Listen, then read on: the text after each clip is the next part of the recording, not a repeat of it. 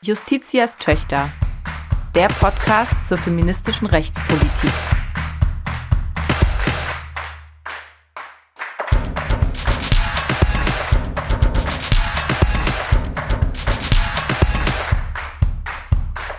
Ein Podcast des Deutschen Juristinnenbundes. Herzlich willkommen zur 18. Folge Justitias Töchter der Podcast zur feministischen Rechtspolitik. Wie immer mit mir, Dana Valentina aus Hamburg und mit Selma Gata aus Berlin. Hallo. Hi Selma, wir haben uns heute ein ganz besonders interessantes Thema vorgenommen. Und zwar wollen wir über Recht und Geschlechtsidentitäten sprechen. Und es gibt auch einen Anlass, warum wir das heute machen wollen, weil es jetzt schon vier Jahre her ist, dass das Bundesverfassungsgericht eine wirklich bahnbrechende Entscheidung gefällt hat. Ich beziehe mich da auf den Beschluss zur sogenannten dritten Option vom 10.10.2017. Und über diese Entscheidung und die weiteren Auswirkungen auch für das Recht wollen wir heute mit unserer Expertin sprechen. Das ist die Rechtsanwältin Friederike Boll. Jawohl, so sieht's aus. Ein spannendes Gespräch erwartet uns. Aber bevor wir in das Gespräch einsteigen, wie immer ordnen wir das hier so ein bisschen untereinander ein. Und Dana, du hast es schon angesprochen. Bahnbrechende Entscheidung. Vier Jahre ist sie jetzt alt. Dritte Option ist das Stichwort. Und weil diese Entscheidung eben einiges ins Rollen gebracht hat und auch ähm, maßgebend dafür war, dass sich im Recht einiges verändert hat, sag doch mal, erinnere uns, was hat das Bundesverfassungsgericht da fulminantes entschieden? Worum ging es? Mm, also es ging um den Schutz und das Recht auf Finden und Anerkennung der geschlechtlichen Identität. Das ist erstmal verfassungsrechtlich der Aufhänger. Ähm, als Ausdruck oder als Ausprägung des allgemeinen Persönlichkeitsrechts ist eben auch die geschlechtliche Identität besonders verfassungsrechtlich geschützt.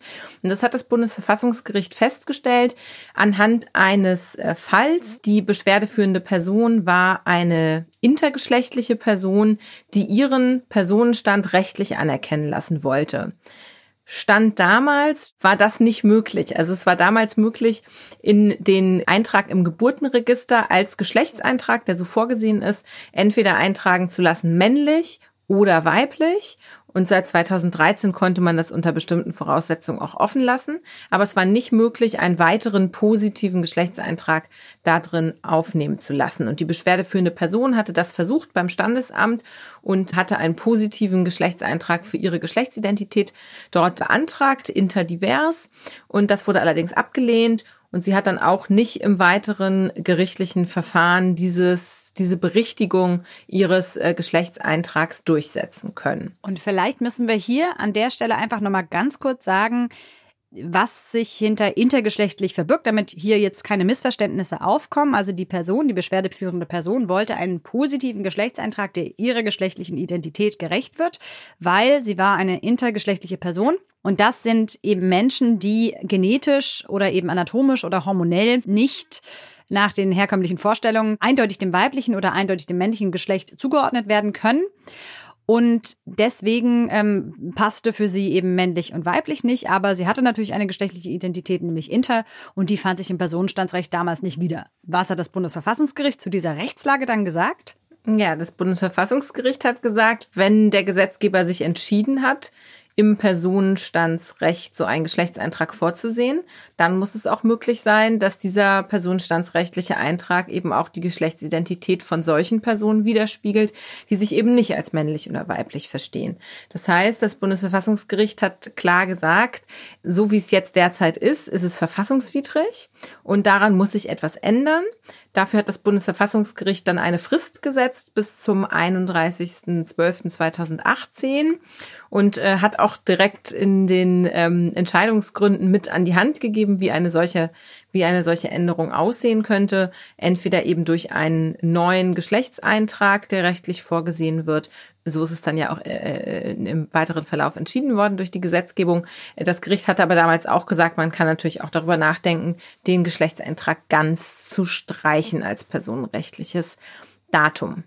Und das Bahnbrechende an der Entscheidung war ja auch, dass erstmals auf höchster Instanz anerkannt war, dass es geschlechtliche Identitäten gibt, sozusagen jenseits der Zweigeschlechtlichkeit, also jenseits der binären Geschlechterordnung und dass die genau den gleichen Schutz verfassungsrechtlich genießen. Und das hat sich dann auch tatsächlich angeschlossen, eine ähm, Gesetzesnovellierung, die diese Aufforderung des Bundesverfassungsgerichts aufgegriffen hat und sich dafür entschieden hat, nicht äh, komplett Geschlechtseintrag zu streichen, sondern die dritte Option im Personenstandsrecht einzuführen. Und zwar ist das jetzt der Fall im neuen Paragraph 22 Absatz 3 Personenstandsgesetz.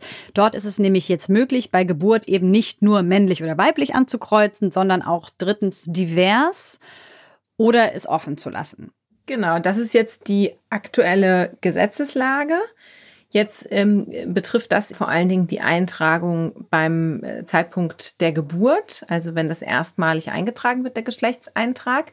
Die Novelle hat damals auch mit sich gebracht, dass geregelt wurde, wie man jetzt einen bereits vorhandenen Geschlechtseintrag ändern bzw. berichtigen lassen kann. Wenn man also dort einen Eintrag aufweist und der mit der geschlechtlichen Identität nicht übereinstimmt, gibt es die Möglichkeit, den zu berichtigen. Dafür ist ein neuer Paragraph 45b im Personenstandsgesetz geschaffen worden. Und äh, der sieht vor, dass man im Verwaltungsverfahren äh, unter Vorlage eines ähm, Attests beziehungsweise einer Erklärung den Personenstandsfall berichtigen lassen kann.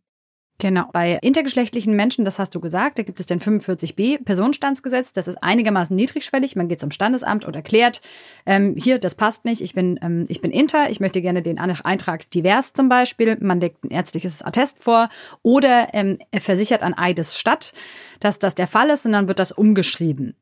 Anders ist es bei Transpersonen. Und auch da ganz kurz nochmal die Abgrenzung oder eine begriffliche Klärung. Ne? Wir haben bislang über intergeschlechtliche Menschen gesprochen, aber ähm, das ist eben nicht das gleiche wie trans. Auch das geht manchmal noch durcheinander in der öffentlichen Debatte, sondern Dana, bei Transgeschlechtlichkeit kann man verschiedene Selbstbezeichnungen, äh, auch Transgender zum Beispiel oder Transident äh, zusammenfassen. Und das kann Personen beschreiben, die sich nicht mit dem bei ihrer Geburt zugewiesenen Geschlecht identifizieren. Also zum Beispiel ein äh, Kind, das bei Geburt als weiblich gelesen wird und auch so eingetragen wird, sich aber als männlich identifiziert. Genau. Und für ähm, äh, diese Personen ist dieses Verfahren, was wir gerade beschrieben haben, man geht zum Standesamt und erklärt es einfach leider nicht offen, was eingeführt wurde nach der dritten Optionentscheidung, sondern da gibt es ein anderes Gesetz, was so ähm, ja aus den 80ern stammt und auch ein bisschen diesen Geist noch atmet.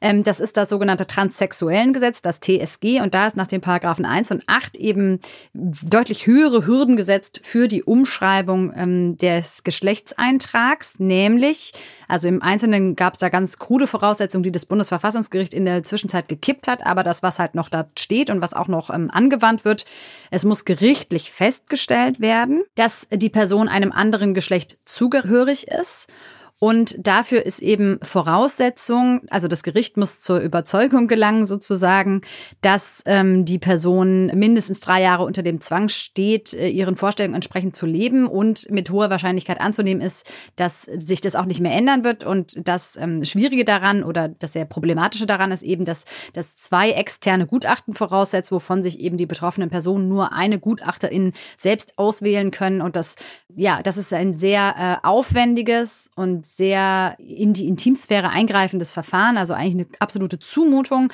Aber das ist der einzige Weg, auf den Transpersonen derzeit nach derzeitiger Rechtslage legal verwiesen sind. Es gibt da also eine gewisse Ungleichbehandlung.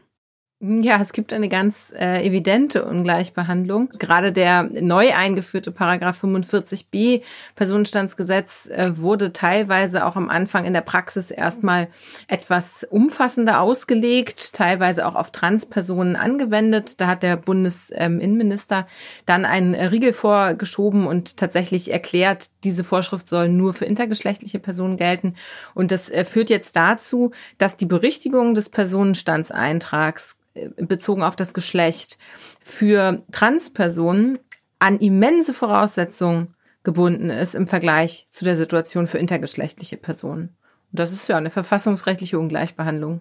Ich glaube, da ähm, so tief verfassungsrechtlich steigen wir da heute gar nicht ein. Das ist ein Thema, was aber auch die Politik beschäftigt, ja. nämlich diese Ungleichbehandlung. Es gab ja in der letzten Legislatur einen Gesetzesentwurf von den Grünen für ein sogenanntes Selbstbestimmungsgesetz, was eben vorsah, dass diese Ungleichbehandlung von Inter und Trans aufgehoben wird und dass man wirklich den Geschlechtseintrag genuin selbstbestimmt wählen kann, ohne diese ähm, horrenden Hürden. Wir hoffen so ein bisschen, Dana, dass das mhm. in der neuen Legislatur auch wieder aufs politische Parkett oder auf den politischen Plan tritt mit der neuen neuen Regierung hat man ja Grund äh, oder Anlass, da ein bisschen Hoffnung zu haben. Und wir werden dann auf jeden Fall auch nochmal über diese ganze Thematik sprechen. Selbstbestimmungsgesetz. Ähm, so dass wir, äh, seht es uns nach, es heute so ein bisschen ausklammern. Uns geht es jetzt darum, erstmal hier so ein bisschen einzuführen in das Thema, wie es gerade ist. Ähm, genau. Und Thema, du hast es ja gesagt, oder wir haben jetzt äh, eigentlich schon alles gesagt, was man dazu derzeit auf äh, so die Legelata nach dem geltenden Recht gerade wissen muss. Ähm, es geht so im Metathema natürlich um, und das hast du einleitend schon gesagt, die Anerkennung eben der geschlechtlichen Identität. Und das ist natürlich ein urfeministisches Thema. Ne? Mhm. Deswegen beschäftigt uns das natürlich jetzt hier im Podcast für feministische Rechtspolitik ganz besonders. Geschlecht im Recht ist ein klassisch feministisches Thema und ähm, das Recht eben äh, selbstbestimmt meine geschlechtliche Identität zu leben gehört da unmittelbar dazu. Auch der DLB setzt sich ja für die Stärkung der Rechte von LGBTIQ ein. Und über das Thema wollen wir heute sprechen mit einer absoluten Expertin auf dem Gebiet Geschlechtsidentität und Recht, nämlich mit der Rechtsanwältin Friederike Boll. Wir freuen uns sehr, dass du heute bei uns bist. Herzlichen Dank für die Einladung. Friederike, ich starte immer damit, hier unsere Gästin kurz vorzustellen und würde das gerne auch heute so tun. Du hast äh, studiert Rechtswissenschaften in Frankfurt und Wien und schon in deinem Studium einen Fokus gelegt auf das Thema gesellschaftliche Ungleichheiten. Du bist seit 2017 Rechtsanwältin, hast seit 2019 eine eigene Kanzlei, die Rechtsanwältinnen, mit einer Kollegin zusammen gegründet und dort arbeitest du mit einem Schwerpunkt im Arbeitsrecht, der Arbeitnehmerinnenvertretung und auch zum Antidiskriminierungsrecht. Du bist außerdem Fachanwältin für Arbeitsrecht und unterstützt Mandantinnen vor allem auch beim juristischen Vorgehen gegen Diskriminierung aufgrund des Geschlechts, der sexuellen Orientierung und der Geschlechtsidentität. Du berätst und vertrittst insbesondere auch queere Menschen zu personenstandsrechtlichen Fragen, also auch Fragen rund um den Geschlechtseintrag.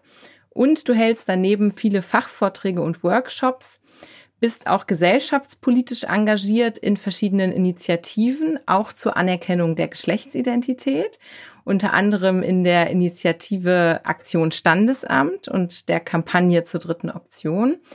Und du bist außerdem auch als Referentin für gewerkschaftliche Bildungsträger tätig, im Arbeitsrecht, aber auch zum Thema sexuelle Belästigung am Arbeitsplatz. Und wir kennen uns hier in dieser Runde auch vom feministischen Juristentag, den wir auch schon mal als Fundstück hier vorgestellt haben. Fritze, wir möchten, das haben wir einleitend schon gesagt, die dritte Option, Entscheidung des Bundesverfassungsgerichts, das Jubiläum dieser Entscheidung zum Anlass nehmen, mit dir ein bisschen umfassender darauf zu blicken, wie das Recht geschlechtliche Identitäten jenseits der Zweigeschlechtlichkeit eigentlich anerkennt und ähm, auch schützt also vor Diskriminierung schützt.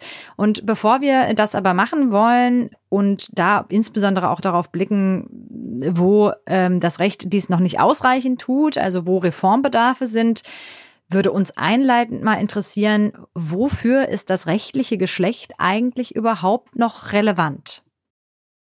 Relevant ist es rechtlich gar nicht mehr an so schrecklich vielen Stellen. Es ähm, kommt noch vor, aber es ist ähm, nicht mehr wegweisend für viele Rechte. Da, deshalb muss man durchaus mit der Lupe suchen, wo es noch zwingend notwendig ist, ist das Abstammungsrecht. Das ist auch ähm, generell ein Feld, wo viel Reformbedarf herrscht. Da ist die Eltern-Kind-Zuordnung zum Beispiel noch ganz, ganz ähm, eng verknüpft mit der Geschlechts, äh, mit dem Geschlechtseintrag ähm, der Eltern. Ähm, ansonsten gibt es eigentlich nur noch im internationalen Reiseverkehr ähm, einige Länder, die das fordern als rechtlich äh, valide Angabe. Ansonsten kommt das ähm, Geschlecht im Recht durchaus hier und da noch vor. Also ähm, in äh, absurdesten Gesetzen und Verordnungen wie der Campingplatzverordnung zum Beispiel gibt es ähm, geschlechtsspezifische Regelungen. Das sind aber alles Regelungen, die durchaus auch äh, leicht durch sachadäquate Änderungen beseitigt werden können. Also das sind jetzt keine zwingend auf dem Geschlecht aufbauende Regelungen. Ja, das Einzige, wo es wirklich, äh, sage ich mal, wo kein Weg dran vorbeiführt, das ist das Abstammungsrecht. Ansonsten würde ich auch sagen, dass das ähm, Geschlecht im Recht da noch vorkommt, wo es, äh, wo es um die Erfassung von Menschen geht, im sogenannten Personenstandsrecht. Das Personenstandsrecht ist äh, ein altes Recht schon, ähm, viele hundert Jahre alt, als man angefangen hat, Menschen zu vermessen und das nicht mehr den kirchlichen Büchern überlassen hat. Und die staatliche Erfassung von Menschen sieht verschiedene Kategorien vor und da gehört halt das Geschlecht dazu, wie beispielsweise auch Religion.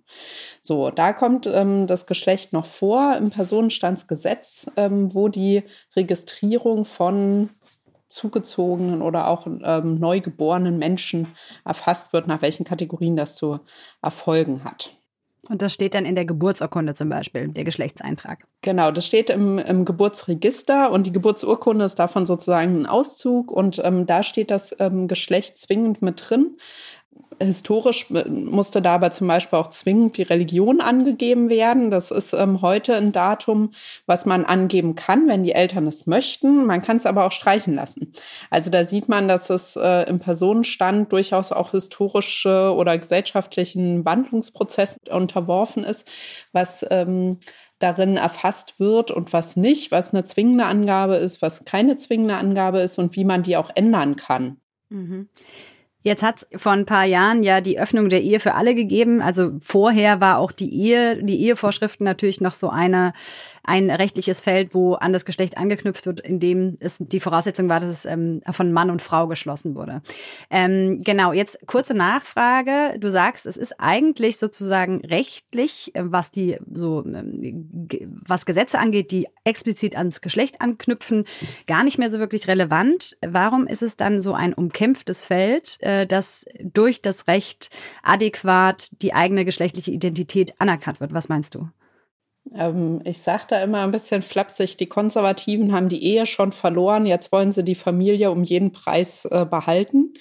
Ähm, also ich denke, dass es ganz viel mit ähm, gesellschaftlichen Erwartungen an ähm, eine normative Lebensweise, an eine richtige Lebensweise, an wie sehen Familien aus, wie sieht ein Lebensweg aus, der sozial adäquat ist, ähm, dass da Geschlecht nach wie vor einfach eine ganz große Stellschraube ist und nachdem halt die Ehe für alle geöffnet wurde und auch andere Rechtsgebiete der Geschlechtergleichstellung ähm, ähm, die Geschlechtergleichstellung da Einzug halten musste, ist ja eigentlich die Familie, das Abstammungsrecht und ähm, die staatliche Erfassung von dem wahren Geschlecht somit das letzte verbliebene ähm, heteronormative Element, was eigentlich Konservative für sich noch ver verbuchen können. So. Und ich denke, dass, ähm, dass deshalb da so massiv gemauert wird, weil es eigentlich keine sachlichen Gründe dafür gibt, so, und ich denke, dass das deshalb ähm, so stark umkämpft ist, weil es äh, die letzten Bastionen sind, äh, die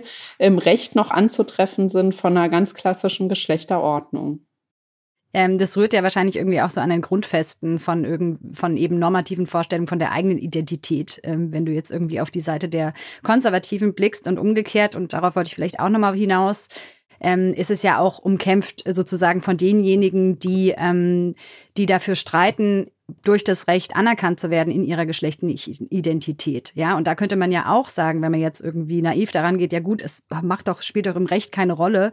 Was ist denn das Problem? Warum ist es denn deiner Meinung nach doch so wichtig, dass auch das Recht das anerkennt und dass eben in äh, zum Beispiel im Geburtenregister eben ähm, das richtige Geschlecht steht? Äh, ja. Ich denke, das Geschlecht ähm, durch eine staatliche Anerkennung, eine rechtliche Anerkennung ja auch ähm, gegenüber allen anderen da draußen, gegen, denen, gegen die ich mich permanent behaupten muss mit meinem Anspruch auf Gleichstellung, auf gleiche Rechte, auf, ähm, auf Respekt, dass ich denen dann die, diese staatliche Anerkennung und die Rechtsmacht entgegenhalten kann und sagen, also im Sinne eigentlich von sowas wie einer Beweiserleichterung zu sagen, hier, ich hab's schwarz auf weiß, das Recht ähm, sagt, ich bin diesem Geschlecht zugehörig und äh, damit musst du jetzt äh, zur Rande kommen, ja, und da muss ich mich nicht näher beweisen. Und ähm, ich denke, dass es äh, da auch ähm, Parallelen durchaus gibt ähm, zu den Kämpfen von Frauen um Frauenrechte, um feministische Rechte, wo es eben darum ging, zu sagen, ich muss mich nicht immer wieder rechtfertigen und begründen, sondern ich habe es hier schwarz auf weiß, das sind meine Rechte und die sind nicht diskutabel. Und ähm, insofern ist das äh, Geschlecht hier durch diese staatliche rechtliche Anerkennung ähm, durchaus noch von einer gewissen gesellschaftlichen Sprengkraft, ja, weil es, ähm, weil es Machtpotenziale verschiebt, auch im alltäglichen Auseinandersetzen, darf ich aufgrund von meiner Geschlechtsidentität, von meiner Geschlechtszugehörigkeit schlechter behandelt werden, darf ich abgewertet werden oder nicht und was kann ich dem entgegensetzen? Und ähm, diese empowernde Funktion für Minderheiten, die hat das Recht ja immer noch, auch im geschlechtlichen Bereich. Genau diese Bedeutung, die du gerade beschrieben hast, die Schlüsselposition des Rechts auch anerkannt zu werden in der eigenen geschlechtlichen Identität, wurde ja auch durch das Bundesverfassungsgericht in der Entscheidung zur sogenannten dritten Option, über die wir in der Einleitung auch schon ganz kurz gesprochen haben, auch nochmal so herausgestellt und auch nochmal sehr stark unterstrichen. Und das war ja, als die Entscheidung 2017 kam, schon ein Paukenschlag für die Rechte von nicht-binären Personen.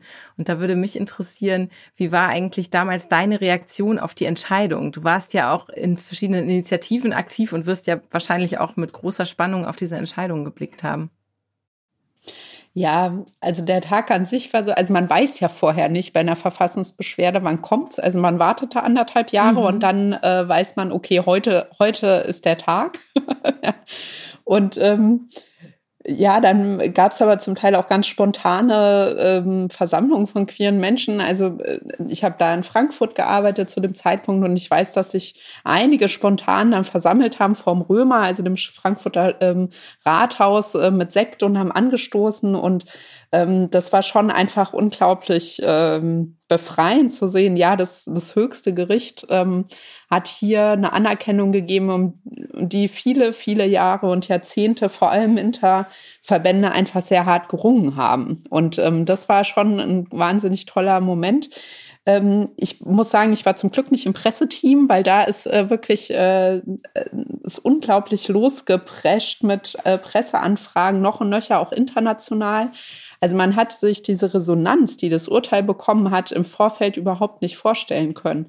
Weil, also nicht nur europäisches Ausland, auch aus den USA und ähm, kamen kam Presseanfragen und man hat so richtig gemerkt, da ist jetzt was passiert, ähm, wo es kein Zurück mehr hinter gibt. Das hat so viel Aufmerksamkeit bekommen, dass es ähm, war, also es hat einen einfach umgehauen. Mhm. Und würdest du sagen, diese Aufmerksamkeit, die es bekommen hat, wenn man jetzt ein paar Jahre später drauf blickt, ist es denn heute so, dass es um die Rechte von queeren Menschen und ihre Anerkennung ihrer geschlechtlichen Identität wesentlich besser bestellt ist?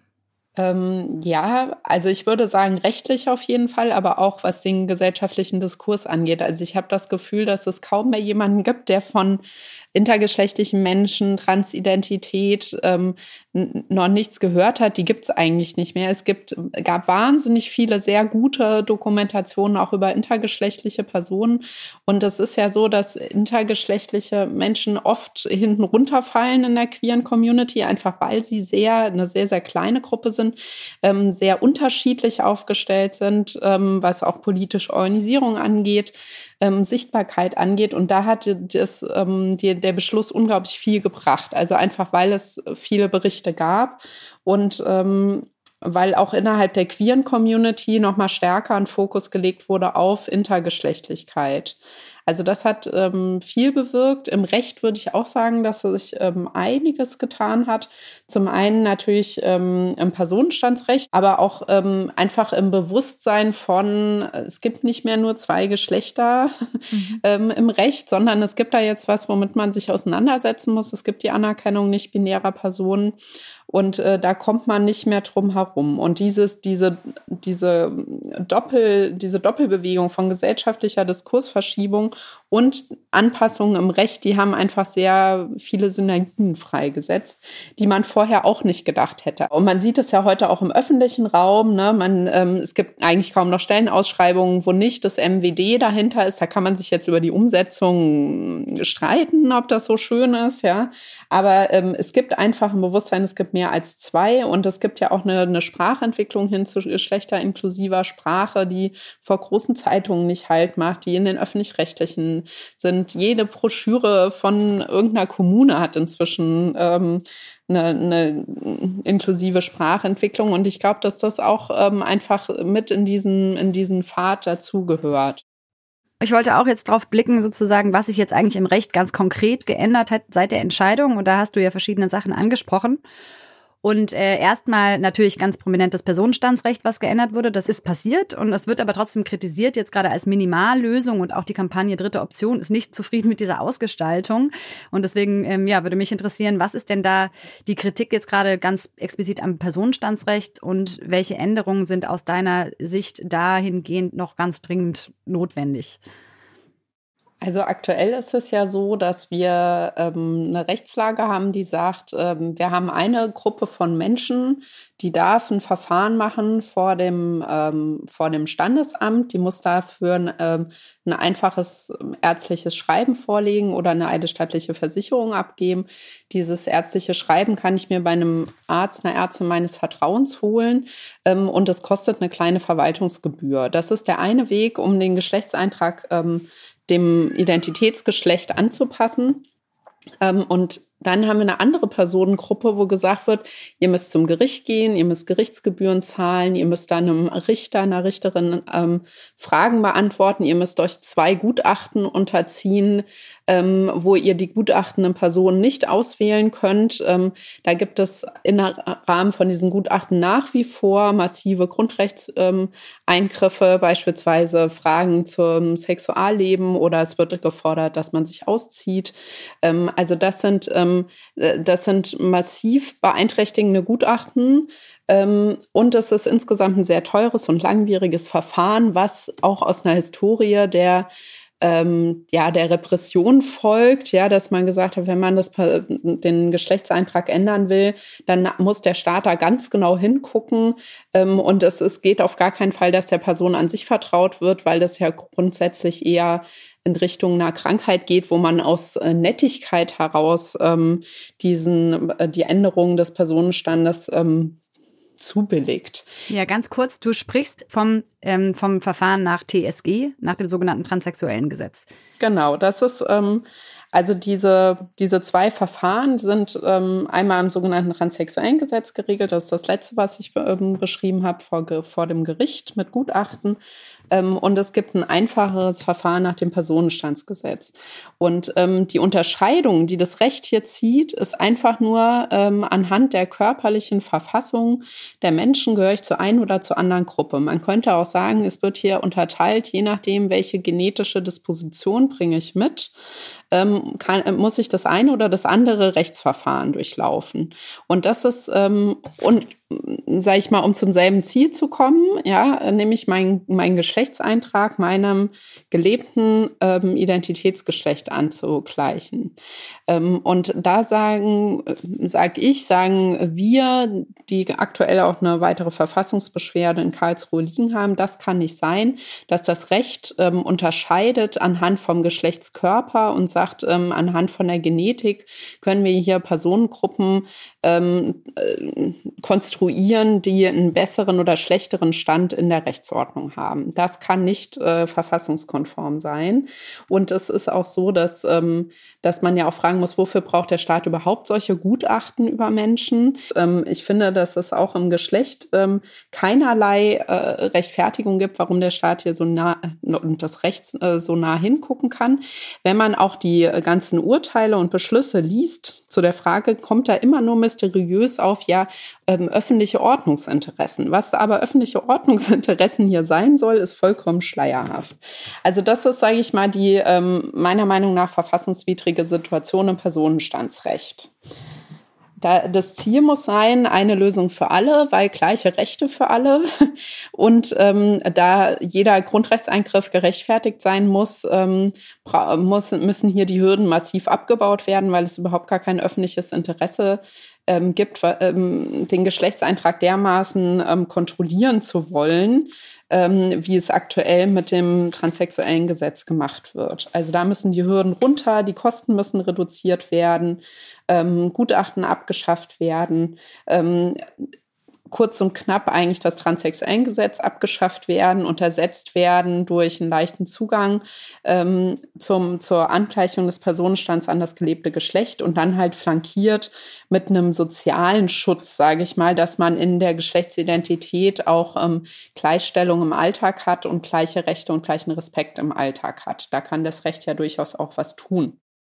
Da hoffen wir dann sehr darauf, dass wir vielleicht im nächsten Jahr schon zum Thema Selbstbestimmungsgesetz, also denn hoffentlich ein Entwurf durch die ähm, neue Regierung vorgelegt wird, hier machen können, in der dann ähm, es wirklich um die positive Anerkennung der geschlechtlichen Identität geht und zwar äh, ohne, das ist ja wirklich verfassungsrechtlich eine profunde Ungleichbehandlung, die wir da derzeit für verschiedene Personen vorfinden. Selma, damit steigen wir vielleicht schon ein, würde ich sagen, ins äh, Thema Zivilrecht, oder? Ja, sehr gerne. Das hat äh, Fritze ja gerade schon angeteasert, nämlich, dass die Anerkennung der geschlechtlichen Identität durch das Recht natürlich auch flankiert sein muss durch einen Diskriminierungsschutz. Und auch damit bist du beschäftigt, Friederike, ähm, als Anwältin. Du hast nämlich mehrere MandantInnen, äh, mehrere nicht-binäre Personen, die ähm, klagen gegen ähm, folgende Situation, die wir, glaube ich, alle kennen. Nämlich, man bestellt im Internet über eine Internetseite entweder Waren oder eine Dienstleistung und dann dann muss man ja da angeben seine Personalien, also ähm, Vorname, Nachname und üblicherweise eben auch eine Anrede. Und da gibt es sehr, sehr häufig nur die Wahl zwischen Frau und Herr.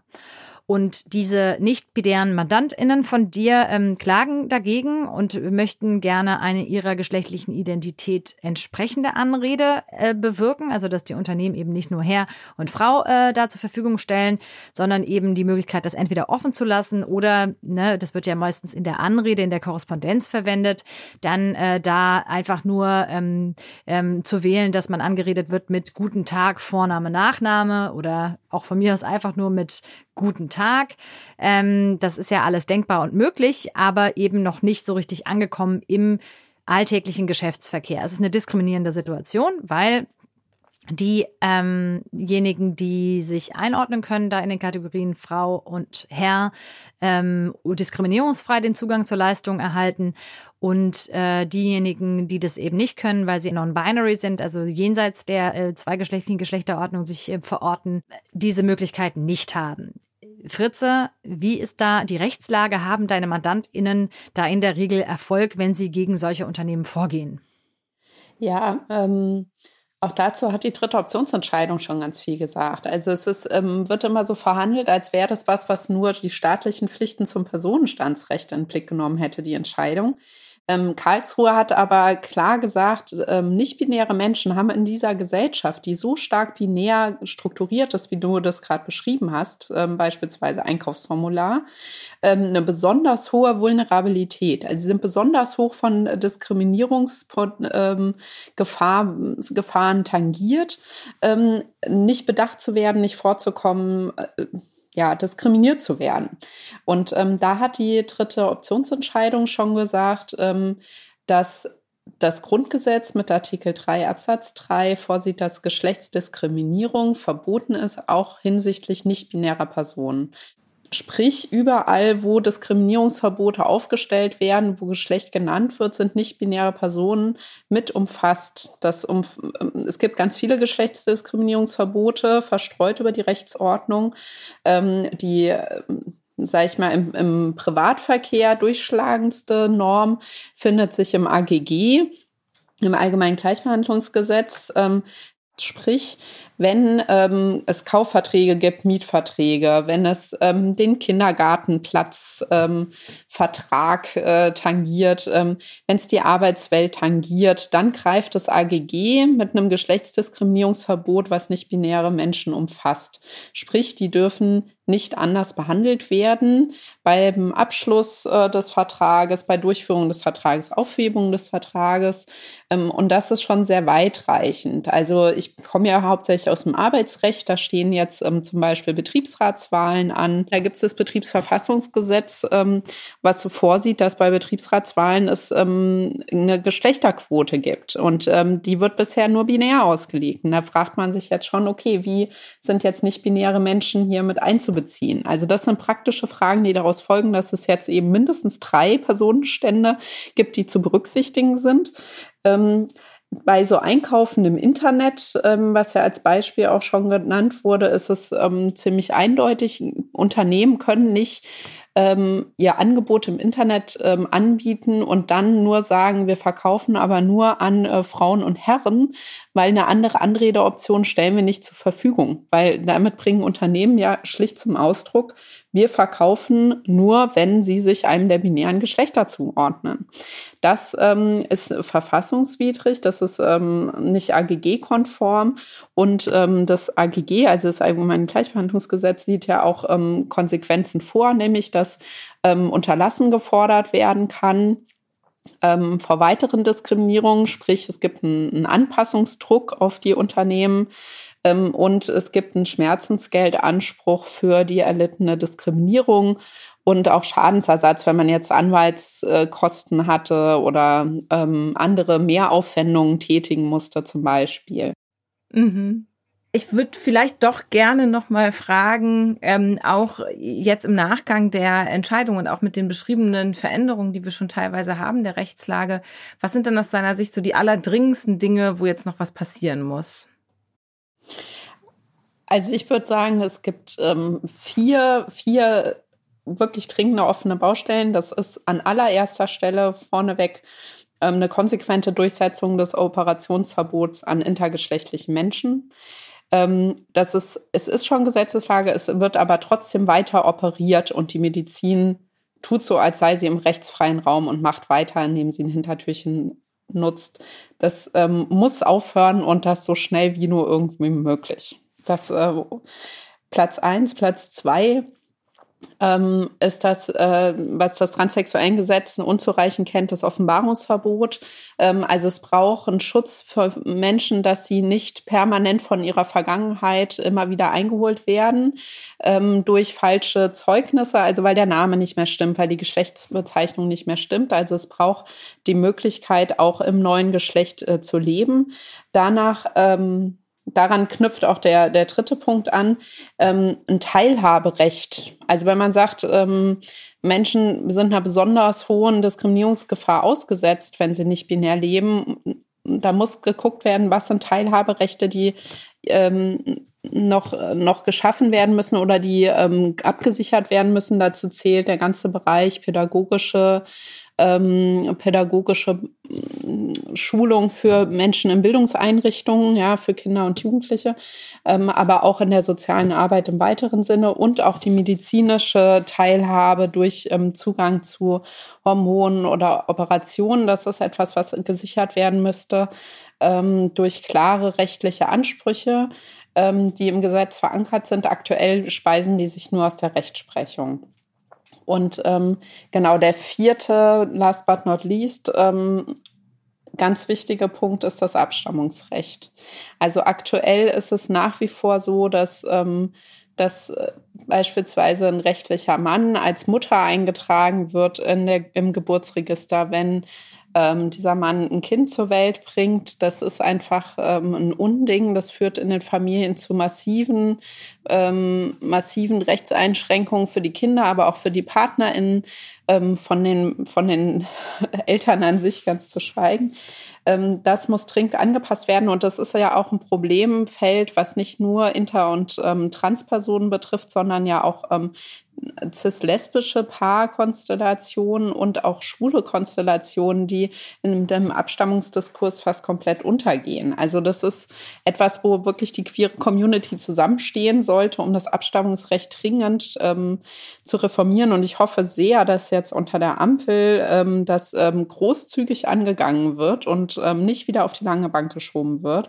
Auch da gibt es ja aus Karlsruhe schon Wegweiser Und ähm, ich denke, dass hier aber die große politische Kunst darin besteht, eine, eine Regelung zu finden, die halt alle diese Konstellationen abdeckt und ähm, sage ich mal, nicht nur cis-lesbische Konstellationen, die halt die Mehrheit darstellt, sondern Abstammungsrecht, was einfach zukunftstauglich ist und die Vielfalt von Familienkonstellationen ähm, abbildet und rechtlich absichert. Ja, über das Thema Abstammungsrecht haben wir ja auch hier schon mal im Podcast gesprochen mit der Rechtsanwältin Lucy Schebut. Vielen Dank, liebe Fritze, für den Überblick und auch gerade jetzt mit deinem, mit deinen Abschlussworten hast du noch mal einige Themen ja auch angesprochen, die noch mal eigene Podcast-Folgen wert wären. Also ich glaube, da werden wir hier auch auf jeden Fall fleißig mitschreiben und noch das ein oder andere Thema auch ähm, aufgreifen. Es war ungemein spannend, mit dir zu sprechen. Ich fand es auch schön zum Schluss nochmal so ein, wie so ein Appell für so eine ähm, feministische Solidarität der Geschlechterkämpfe. Das nehmen wir hier, glaube ich, aus dem Gespräch auf jeden Fall nochmal mit. Vielen Dank euch. Feministische Fundstücke. Lasst uns weitermachen mit den feministischen Fundstücken. Die feministischen Fundstücke, das ist unsere bunte Rubrik. Wir haben hier ganz unterschiedliche Dinge, die wir uns jeweils vorstellen. Das sind spannende Fakten, das sind tolle Hinweise auf Bücher, auf Serien, aktuelle Rechtsentwicklung oder auch inspirierende Frauen und tolle Persönlichkeiten. Ja, bei uns hat das Tradition, dass unsere Gästin immer den krönenden Abschluss macht und starten darf heute Selma. Ja, vielen Dank. Ich habe tatsächlich länger überlegt, ob ich mir herausnehme, zum ersten Mal zu sagen, Leute, ich habe kein feministisches Fundstück und das gewissermaßen als feministisches, äh, als feministischen Akt für mich selbst mache, einfach mal zu sagen, ich habe es nicht geschafft. Und ich muss mich an der Stelle bedanken und entschuldigen bei allen, die auf Twitter meinem schon etwas verzweifelten Aufruf gefolgt sind. Ich habe nämlich vor ein paar Tagen gesagt, hier, wir nehmen wieder auf, wer hat Ideen für feministische Fundstücke? Und da kamen lauter coole Sachen, aber Hand aufs Herz, ich habe es nicht geschafft, sie mir alle so anzugucken, dass ich hier guten Gewissens eine Auswahl hätte treffen können, um es zu präsentieren. Aber wir nehmen es natürlich mit. Dana, du hast es ja auch registriert. Und deswegen habe ich über kurz nochmal nachgedacht und ähm, ich möchte einfach eine Empfehlung aussprechen für ein Buch, was ich gerade lese und in den letzten Zügen bin und mich traue es zu empfehlen, weil ich nicht glaube, dass es auf den letzten Seiten noch meine bisherige Leseempfinden enttäuscht. Und zwar ist es folgendes Buch. Vielleicht habt ihr es auch schon mal gesehen oder in der Hand gehabt. Es nennt sich Girl, Woman, Other von Bernadine Evaristo. Es ist ein äh, sehr hochgelobtes und auch ausgezeichnetes Buch. Äh, sie hat den Booker Prize 2019 gewonnen ähm, und ist eine anglo-nigerianische Autorin, Bernadine Evaristo. Und äh, ich lese das einfach gerade mit großem äh, Genuss und es nimmt mich auch äh, sehr mit. Es ist äh, aus der Perspektive von zwölf sehr unterschiedlichen ProtagonistInnen äh, geschrieben. Es sind also wie so kurze ja, Perspektivwechsel immer und diese zwölf Personen sind überwiegend äh, Frauen und überwiegend äh, People of Color, die in UK leben. Und warum ist es mein feministisches Fundstück? Ähm, ja, weil einerseits, ich habe es schon gesagt, die ProtagonistInnen sind äh, ganz überwiegend Frauen und eben äh, People of Color. Und ähm, diese unterschiedlichen Perspektiven ähm, sind halt eben erzählt aus einer ja Minderheitenposition heraus, Perspektive heraus, aber finde ich durch diese Diversität der verschiedenen Geschichten ähm, bricht es so mit dem Klischee, dass diese Perspektive immer eine homogene ist, ähm, sondern das ist eben, das sind Frauen von ganz und aus unterschiedlichen sozialen Schichten mit ganz unterschiedlichen auch eben Einwanderungsgeschichten, ähm, unterschiedliche sexuelle Orientierung und so weiter und so fort. Und gleichzeitig verhandelt es aber so ganz klassische feministische Themen der Realität von eben Frauen in einer männlichen ähm, dominierten Gesellschaft oder eben People of Color in der weißen Mehrheitsgesellschaft. Es sind zum Teil wirklich drastische Geschichten. Also auch das ist ein Buch, was ähm, nicht nur Vergnügen bereitet, sondern eben, ich habe es ja schon gesagt, äh, einen auch gut mitnehmen kann, weil da wirklich drastische ähm, Erlebnisse sexualisierter Gewalt geschildert werden ähm, unter anderem.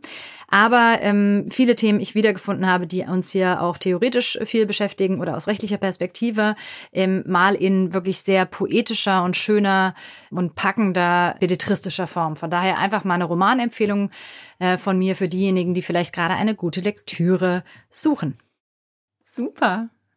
Selma, ich habe auch ein Buch mitgebracht. Denn auch ich hatte einen kurzen Sommerurlaub und äh, habe gelesen. Ich halte euch das mal gerade in die Kamera. Das ist auf jeden Fall von Veronika Gago für eine feministische Internationale, wie wir alles verändern. Es ist ein, ein super ein tolles Buch von einer Soziologieprofessorin aus Buenos Aires in Argentinien. Die äh, Autorin Veronica Gago ist als Aktivistin in der ähm, Bewegung Ni una menos ähm, aktiv, also keine weniger. Das ähm, ist ja auch bei, bei Twitter und in anderen sozialen Medien ist diese Initiative sehr stark ähm, getrennt, schon seit ähm, ja, knapp fünf Jahren. Und zwar mobilisieren die gegen Femizide. Also das Thema Gewalt gegen Frauen ist dort ein sehr großes. Ähm, die Initiative hat auch große Aufmerksamkeit erhalten und zwar unter anderem mit der Art der Protestform. Und das finde ich daran eben auch sehr spannend. Sie bezeichnen das ähm, selber als einen Feminismus der Massen. Und es geht darum, dass auch gestreikt wird. Und gerade dieser Hashtag Wir streiken oder Nosotras Paramos ähm, äh, ist da auch getrendet. Und da wurde der Streik als zentrale Ausdrucksform eben auch des feministischen Aktivismus erprobt. Und das fand ich persönlich sehr beeindruckend und hatte darüber dann auch von der ähm, Autorin erfahren und mich dann sehr gefreut, als ich die deutsche Übersetzung dann auch ihres zentralen Buchs ähm, in der Hand gehalten habe. Und ich habe sogar ein Zitat mitgebracht aus dem Buch, was ich mir angestrichen hatte. Und zwar lautet das, die Erfahrung des gemeinsamen Denkens ist im Körper als Handlungsmacht einer Idee spürbar. Und das fand ich so spannend, weil sie verbindet diesen feministischen Aktivismus eben auch mit diesem gemeinsam auf die Straße gehen, gemeinsam streiken, also dieser ganz aktiven Protestform. Und ich fand es darüber hinaus auch deshalb so spannend, weil die Autorin ja auch selber Soziologieprofessorin ist und das aktivistische Engagement verbindet mit ihrer gleichzeitig wissenschaftlichen Forschung, mit der Geschlechterforschung, in der sie auch unterwegs ist und dann eben noch dieses Thema Körperlichkeit da auch mit ins Gespräch bringt. Und ich musste da an unseren Podcast denken, Selma, weil wir hier schon häufiger mal darüber gesprochen haben, dass wir, wir sind ja beide aktuell auch in der Wissenschaft, immer sehr bewusst unterscheiden und kommunizieren, was wir wissenschaftlich machen, was wir aktivistisch machen. Ähm, und äh, da hat mich dieses Buch an vielen Stellen wirklich nochmal so ins Nachdenken gebracht. Spannend, habe ich auch gerade dran, habe ich auch gerade dran denken müssen. Das ist ja auch für uns ganz aktuelle ähm, äh, Themen verhandelt. Vielen Dank für die Empfehlung. Fritze. genau, ich würde ein Buch empfehlen, ähm, was das Thema von unserem Interview heute aufgreift, nämlich nochmal die dritte Option im Personenstandsgesetz, allerdings nicht unbedingt nur an eine, Recht, eine rechtliche AkteurInnen gerichtet, sondern es gibt ein ganz wundervolles Buch, was die Perspektiven für die soziale Arbeit in dem Feld aufzeigt. Das heißt Geschlechtdivers, ähm, ist herausgegeben worden von Melanie Groß und Katrin Nienthal äh, im äh, Transkript Verlag. Ähm, also richtet sich ähm, durchaus an ein breiteres Publikum, aber vor allem eben an Akteuren der sozialen Arbeit. Und mit Katrin Nienthal ist dort auch eine Juristin vertreten, die ebenfalls ähm, seit vielen, vielen Jahren, Jahrzehnten für Geschlechtergerechtigkeit im Recht kämpft und hier halt versucht, den Bogen zu spannen aus dem Rechtlichen heraus in die sozialen Arbeitskontexte.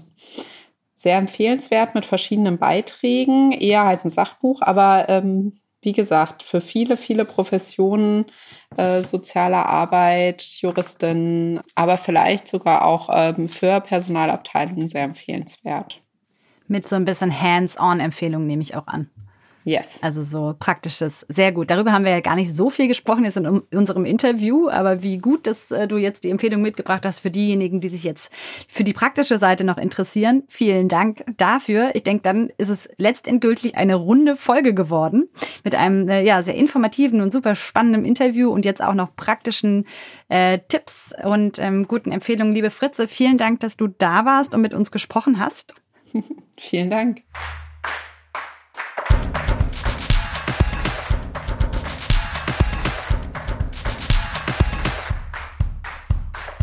Ein Podcast des Deutschen Juristinnenbundes.